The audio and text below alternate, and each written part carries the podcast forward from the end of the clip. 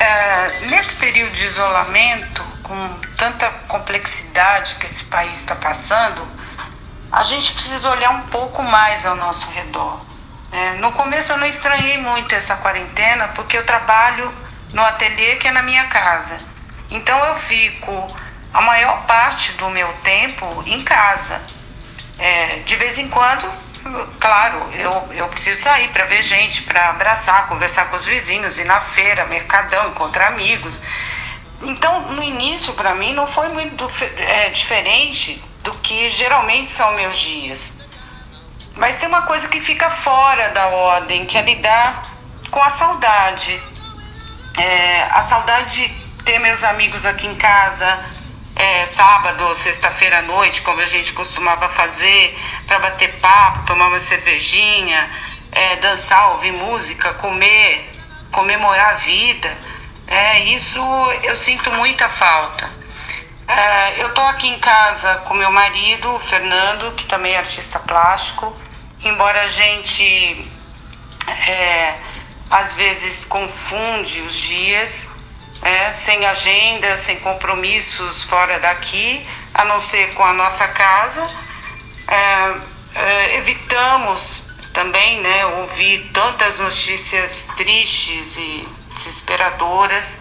Então a gente coloca música e ficamos aqui criando, fazendo nossas experimentações, nossas obras.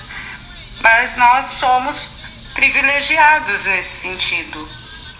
É, mas isso não, não afasta o meu papel no mundo. Eu fico pensando, eu preciso colorir ainda mais os meus dias, né? E, e eu só consigo encontrar isso na arte. Eu não, eu não fico, nem, nem tento e nem estou inventando a roda. É, tudo isso vem de uma herança ancestral, de referências de meus ancestrais que deixaram um legado para quem quiser seguir. Eu tento seguir esse legado com muito respeito. Esse legado que vem de uma força interna minha, de tentar ser uma pessoa melhor para mim mesma, no meu trabalho, para minha família, para os meus amigos, enfim, de colorir esse meu pequeno universo. E fazendo isso, eu sei que eu estou colorindo o universo de mais alguém. É assim nas minhas obras, é assim nos meus pratos, é assim na minha vida. Então eu preciso dessas cores para continuar, para acreditar no belo, para ter esperança. Ainda mais agora, é que a gente tem que ficar se reinventando todo dia para não desanimar, para não deixar essa peteca cair, né? Para continuar acreditando no belo, é, na esperança, para continuar acreditando na liberdade.